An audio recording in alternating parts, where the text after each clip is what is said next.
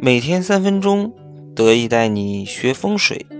大家好，我是得意。这两天重庆轻轨火了一把，还记得前几年刀郎唱的那首《二零零二年的第一场雪》吗？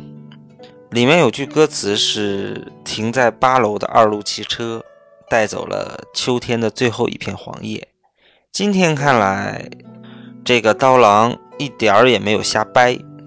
重庆的轻轨就做到了这一点。这条轻轨穿过楼高二十层的居民楼，在其二号线的李子坝站就占据了其中一层，而在站台上面近十楼都是居民住房，站台下面的楼房部分是工作室。这样的穿楼设计引得外媒的纷纷报道。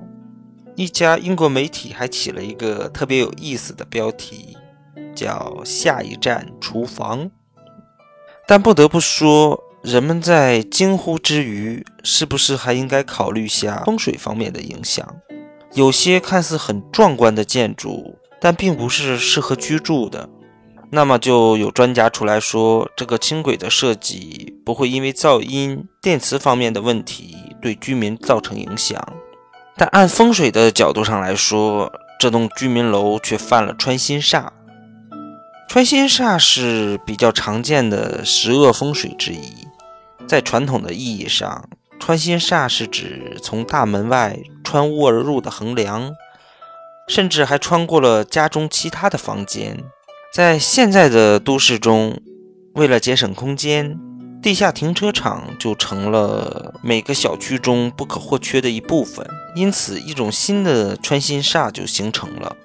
另外还有。地铁隧道上所见的楼宇，都会因为车辆在下面横行而过，从而形成穿心煞。这个轻轨穿行的这栋居民楼就是个典型的穿心煞。这里需要解释的是，穿心煞必然是穿行而过的。如果停车场只有一个出入口的话，是不会形成穿心煞的。如果是一边进一边出，那么离底层接近的住宅都是犯穿心煞的。而且楼层越低，对住在里面的人来说影响就越大。凡是犯了穿心煞的住宅，都会影响财运，使钱财外流，而家人的身体健康也会出现问题，特别容易患有一些心脏类的疾病。我有个客人，他家就是住在一楼的，下面就是小区的地库。开始的时候，小区只有一个出入口供车子进出，但是后来呢，小区开发了二期工程。又对地库进行了扩建，在二期又开了两个地库门，也就是从那个时候开始，我这个朋友三天两头就会生病，这其实就是他的住宅犯了穿心煞的原因。一般来说，穿心煞种类的不同，也有不同的化解方法。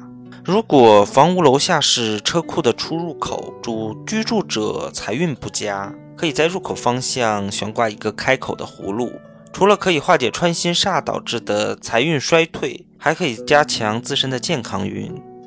如果房屋楼下是地铁、铁路或大型隧道，因列车的飞驰速度而产生猛烈的气流，容易导致居住者身体状况出现问题，财运衰败、事业运不稳等等。